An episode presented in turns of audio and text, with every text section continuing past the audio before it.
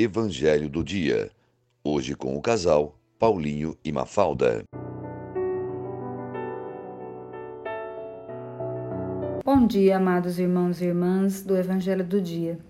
Nesta terça-feira, 15 de dezembro, o evangelho para nossa reflexão está em Mateus, capítulo 21, versículos de 28 a 32. Jesus diz aos sacerdotes e anciãos do povo: Que vos parece? Um homem tinha dois filhos. Dirigindo-se ao primeiro, lhe disse: Filho, vai trabalhar hoje na vinha. O filho respondeu: Não quero. Mas depois mudou de opinião e foi. O pai dirigiu-se ao outro filho e disse a mesma coisa, e este respondeu: Sim, senhor, eu vou. Mas não foi. Qual dos dois fez a vontade do pai? As pessoas responderam: O primeiro. Então Jesus lhes disse: Em verdade vos digo que os colaboradores de impostos e as prostitutas vos precedem no reino de Deus.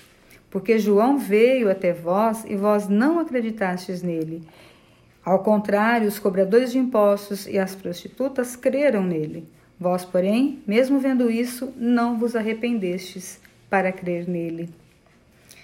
Meus irmãos e minhas irmãs, Jesus, nesse trecho, é muito claro em dizer que não são as nossas palavras, nem as nossas promessas que têm valor diante de Deus, e sim as nossas ações. Mesmo sem ter vontade, dizer não, o homem pode arrepender-se e fazer a vontade de Deus. Mudar de opinião, repensar, voltar atrás é sinal de conversão. Nem sempre as nossas palavras nos, nos levam à ação, mas o desejo que trazemos no coração de fazer a vontade de Deus é que nos impulsiona. Aquele filho que se negou a ir, mas foi, é quem terá vez no reino dos céus. Vale, portanto, o arrependimento. Por isso, muitos que nós julgamos perdidos podem receber o perdão e a salvação de Deus. No final do Evangelho, Jesus diz às autoridades judaicas que os cobradores de impostos e as prostitutas os precedem no reino dos céus.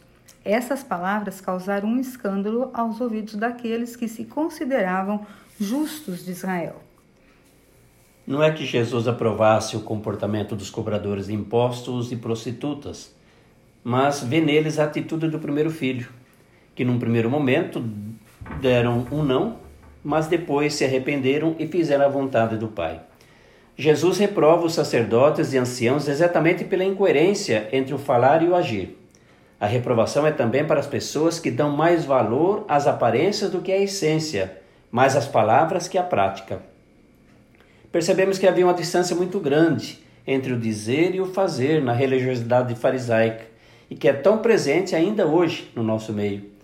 Se fizermos o exame de consciência, nós vamos perceber imediatamente como muitas vezes nós somos fariseus, como segundo filho, pronto a dizer sim com os lábios, mas a não fazer quase nada quando o assunto é cumprir a vontade de Deus. Fazemos de nossas orações a prática do nosso dia a dia? A nossa vida é coerente com o que dizemos acreditar? Ou nós pertencemos àquele grupo que diz: faça o que eu digo, mas não faça o que eu faço? Sabemos reconhecer um erro e temos a humildade de voltar atrás e mudar a nossa opinião diante das pessoas? Nós somos capazes de atender ao pedido de alguém a quem já dissemos não? Reconhecemos o nosso erro? Jesus afirma que só aquele que reconhece o seu pecado pode se arrepender, e através do arrependimento nós podemos receber o perdão e a salvação de Deus. Irmãos e irmãs, sejamos coerentes com as nossas palavras e as nossas ações. Que nossa resposta ao apelo de Deus não seja pura formalidade. Tenham todos uma excelente terça-feira, paz e bem. O Senhor te abençoe e te guarde, mostre sua face para ti e tenha misericórdia de ti. Volva seu rosto para ti e te dê a paz. O Senhor conceda um excelente dia, em nome do Pai, do Filho e do Espírito Santo. Amém.